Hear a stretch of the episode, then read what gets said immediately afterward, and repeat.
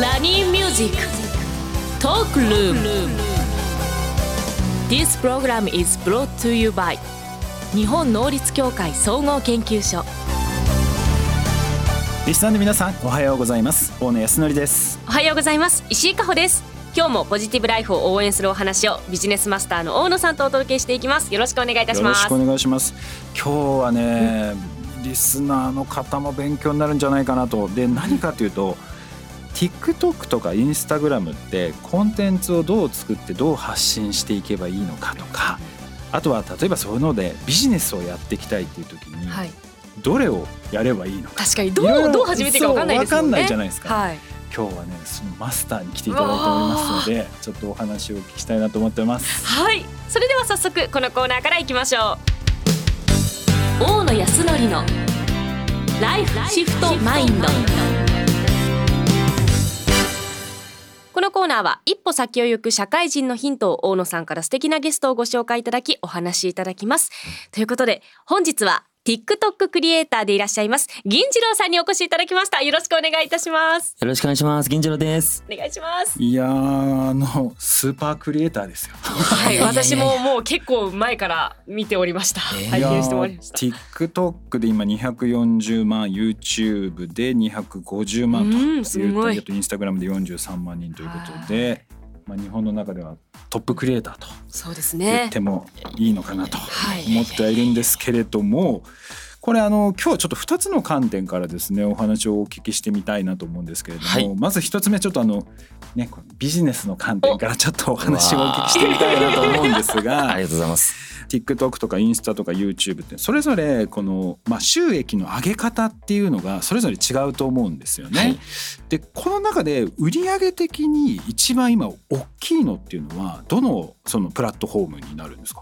そうですね。今一番の売り上げがあるのは実際 TikTok の案件ですね。企業案件がが一番を占めてますねなんですねこれやっぱり案件っていうのはやっぱり非常に大きい非常に大きいです。この TikTok とインスタっていうのはプラットフォームの再生回数に応じてなんちゃらっていうのはあの発生しないですよね通常は。はい。だからここでどんなにフォロワーが増えても再生回数が増えても、まあ、広告は発生しない YouTube だけが、まはいあ、発生すると。そうです。なんですがやっぱりこれだけのフォロワーがいると、はい案件というものがこうあってそれが結構な金額になってくるという。そうですね。もうそういうことです。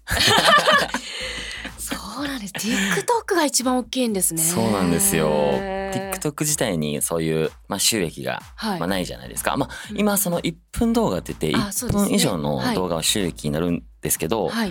まあ僕の今のやってるそのものに対してはもう15秒から18秒ぐらいなので、うん。まあ、収益がないんですけどだけどやっぱ一番見てもらってるまあプラットフォームではあって、うん。だからそこに対して僕はもう何もか考えずに今日すごくピュアな気持ちでこう動画を作ってたんですけどはい。やっぱそこに企業案件が一番ついてくるっていう、うん。そういう仕組みになってますね。はい。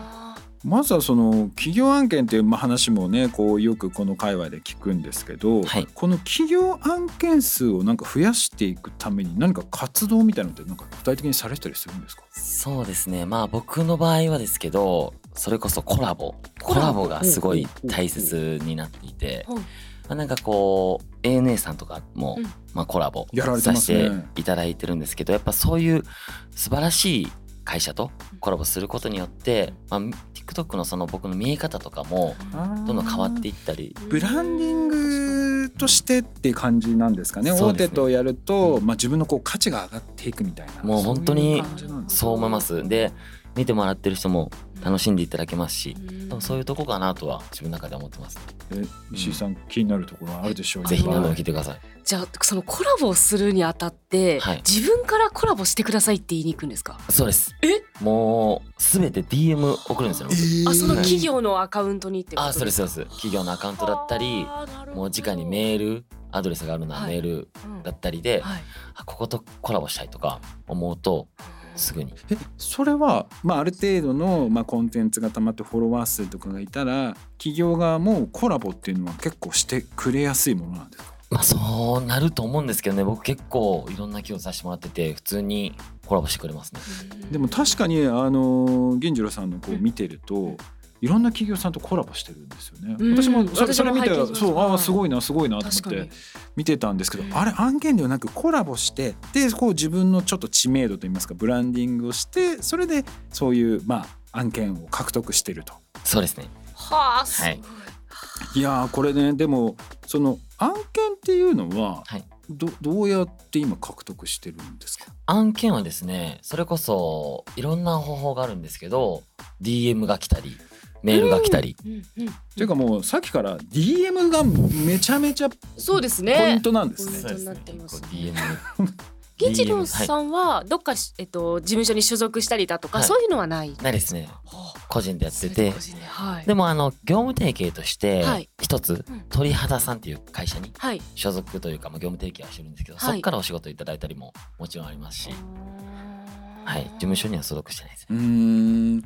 これあの始められたのってどれくらい前から始めたんでしたっけ？えっとねちょうど3年ぐらい前ですね。3年4年前。コロナコロナ禍。禍ぐらいですか？はいコロああそうナ禍ぐらい。になんですね。えコロナ禍で一挙にこんなにフォロワー数増やしたんですか？あいやあのねフォロワー数が増えたのは実際そのコランそこから12年後ぐらいですねえじゃあ本当に最近一気にこうブレイクしてあそれ最近です本当に。そのコンテンツがこんなに一気にこうブレイクしたバズったっていうのは何かきっかけがあったんですか？そうですね。やっぱりそれこそこのオーロラさんっていうはい。ノルウェーの、うん。まあ、歌手の方がアーティストの方がいるんですけどその方のダンスをした時にめちゃくちゃフォロワー数が伸びてでそれがまあきっかけがまあずっとやってたんですけど、はいそれこそ背中向いて僕踊るコンテンツなんですけど、はい。まあその背中を向けた時にまず自販機でこうなんかジュース買おうとしたんですね。はい。そうするとなんかこうダイナマイトっていうあの BTS のダイナマイトがすごい流行ってて、はい。そのダンスをちょっと踊ってみたんですよ。うんジュース買う気ないみたいな感じで。うん。それが結構伸びてその後にそれをまあ PK とかバスケットとか、うん。まあ日常に起こりうることをあえてやらないみたいなそういうちょっとコンテンツにしてみたんですね。うん。で踊り出すみたいな。でもうキレッキレで踊るみたいなうんことをやるともう徐々に徐々にすごい伸びていってそっからもう前向けなくなっちゃったっていう感じですね。まあ 気づけばもう全然 確かに私もあの背中しか知らなかったのに、はい。今日初めてお会いして、あこういうおかもしれないなってそうですね。ごめんなさい思いました。背中しか見たことがない。一回トイレですれ違ったんですけどスルーしましたもんね。まあでもわかんないしなと思ってそうなんですよ。そう。な顔どうなってるんだろうなって若干気になりますよね。その気になってもらうことがねすごい大切かなっていうふうには。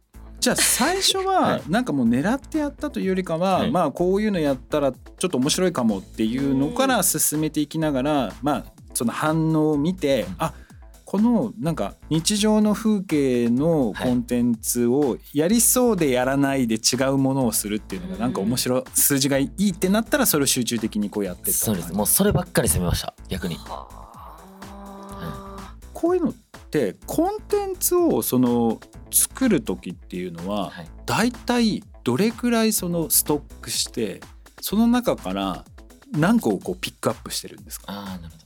えっとねそれこそストックで言うと、まあ、2,000個ぐらい僕あるんですけど、そうなんですよ。二千？2,000個あるんです。それでも1回に10個ぐらい取るんですよ。はあ。その中からほど。画角がはまったり、うん。こういいのだって思うやつをピックアップするんですよ。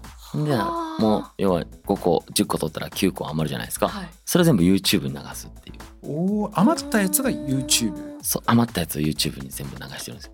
はあじゃあ同じやつじゃないんですね。違うんですよ。はあ。そうなんですよ。YouTube そうそれがねちょっと僕の中でコツで YouTube は数なんですよ。そうなんですでか。TikTok はもう1個もう決めもうこれやと思ったやつをや厳選したやつ。厳選したやつをえ？この分け方してます石井さんからすると石井さん確か全部同じですよね。私全部あの YouTube はやってないんです実はショート動画。あの YouTube ショート最近あるじゃないですかはい。載せようかなとは思ってるんですけど、はい。YouTube だけ全然やってなくて。やりましょう。やろうかな。やりましょう。どうがいいのかな。もう TikTok とあの Instagram ですけどえー。同じの載せてますね私は。はいえーでもそういうやっぱ使い分けっていうのが結構大事なんですね。全然めっちゃ大事ですね。見てる人が全全部違うんで。でうんこれってそれぞれその TikTok もインスタも YouTube もはい。結構その再生回数のアルゴリズムとかあとおすすめに表示されるものとかのやり方っていうのがこう日々進化してうんきてるじゃないですか、はい。本当にこの辺りの情報のキャッチアップっていうのはどういうふうにやられてるんですか？まあ本当にとにかく見るっていう TikTok を一日もう9時間とか見てるんで。あー。結構もうあ TikTok だけじゃないですけどショート動画をもう9時間ぐらいもうずっと見て。その見る時のポイントっていうのは、例えば使われてる楽曲なのか、は踊ってるものなのかとかい。ろいろ多分見方があるんですけど、はい。どのあたりをこうポイントとして見てる？もう楽曲です完全に。楽曲、はい、曲楽曲と今の自分まあこうおもろいなって思ったハマったものをこうダンスだけじゃなくてお笑いでも違うリップシンクとかでもなんかそういうものをこうキャッチしていってるような感じですねでもう一番逆楽曲見ますね。あ今これ結構おすすめ流れてくるなみたいな。あやっぱそうです。楽曲もう楽曲もう楽曲ですよ。TikTok は。へー。い。そのまあ要は流行りそうだおすすめにバンバン出てくる曲に合わせてコンテンツを作っていくそうです。そうなってくるとそれの波に乗って合わせて再生回数も増えていく。そうです。ダンスはですけどね。ダンスとかまあそういう僕の今フォームは。すごーいろいろあるんだな。となんかでも難しいなって最近思うのがなんか昔は流行ってたものが流れてきたと思うんですけど、はい。最近って自分がなんだろうこう集中して見てるものの好きなものでこう固められてくるじゃないですか。だから何が流行ってるのかがこうキャッチしにくい部分があると思うんですけど今どうやってそういうのはされてるんですか？まあ携帯2台あるんですよ。そう2台でなるほど。全然違うやつ見るんですうわーこれポイントそうそれとまあチームがあるんでチームのみんなそれぞれ携帯持ってるんでやっぱそれで今どんな感じみたいな。もう情報のやり取りを。結構本当に分析してやられてるんですね。複数の携帯でやって、はい。今どういうものが流行ってるのかっていうのをきっちりやって、それに合わせてコンテンツ作りをしてるっていう。そうですね。あともう一個聞きたいことがあって、あのその流行流行ってるその楽曲ってあるじゃないですか、はい流行り始めにやった方がいいのか、はい。それともある程度流行った後に出した方がいいのかっていうのはうん。銀次郎さん的にはどっちですか？僕は流行った後ですね。へあーそっちもうはい。もう間違いないですね僕は。じゃあちょっと後ぐらいの感覚で出す方ちょっと後が僕はねハマりますね。浸透していってめっちゃ勉強になるまあねあの今日ねいつもより石井さんが生き生きしてる めちゃめちゃ質問するし。すいません本当にめっちゃ気になってます。まずこの本番が始まる前からこれ質問したいって言ってきたの。初そうめてでかなんですすよこれは気になると。これは聞きたい。アルゴリズムが聞きたいアルゴリズム本当アルゴリズムもう1週間とかで変わりますよね。そうですよね。はい。1週間ぐらいで変わりますよ。これ例えばその企業の担当者で要はうん。マーケティングでね「お前はい TikTok 担当な」とか「Instagram 担当な」って絶対言われると思うんですよ。はい。そういう人はどうしたらいいですか？まずはもうとにかく見てはい。傾向とかっていうのを分析するっていう、はい。まずはそこ。まずそこですね。だから本なんか見ても全く使えないってことですよ。もういやもう見るんですけど一応。見るんですけど僕は結構本からでももらったりしますけどね。ああそうなんですか、はい。だから基本ベースのものは本で見ながら、その流行りっていうんですかね。そういったものっていうのはきっちりチェックをして、します。はい。あとはまあまあコンテンツにもよるかもしれないけれどもやっぱり今流行ってる楽曲というものがどういうものなのかっていうのをきっちり見ていく見ます。もうここ楽曲で。すよすごいわだからこれをねだから企業の担当者絶対ねああるんですよね、そのもう今 TikTok とか、まあ、インスタなしでもプロモーションするってもう難しいので、うんやっぱりまあその担当になったらまずここの部分やっぱりしっかり押さえていくっていうのは大事だなって思いましたねいや。本当にもう間違いないですね。あとはこのなんていうんですか、その案件数をこう増やしていく。まあ、はい。まあ TikTok とかね今こうやりたいって人たち多分たくさんいらっしゃると思うんですけど最後にこう一言なんかアドバイスをあげるとしたらなんかどういうようなメッセージがありますか？そうですね。もう僕その今自分が自分のあのアカウントだけじゃなくて他の企業さんのアカウント運用とかももうものすごい力入れてるんですよ。でそれこそもうこれはいいのかそのわかんないですけどまあワークマンとかね。はいそれこそ不動産屋さんとかいろいろまあいろいろやってるんですよね、うんとにかく。でそこでめっちゃ結構全部がいい感じに伸びてきてるんですよね。もう一つやのは2ヶ月前まで2,000人やったのが今5万人うんまでドンって伸びてでそれぞれ最初は僕のフォーマットにはめてたんですようんこう面白い感じに。でもそれってやっぱ違うかったんですよ。だからもうね自分のなんかすごい得意なものとかその企業の特徴とかそういうものをまず見つけると。そうです。ねそれを伸ばしていく方が一番伸びるってことに気づきましなるほど。本当に勉強になりました。銀次さんありがとうございた。ました。以上大野康則のライフシフトマインドでした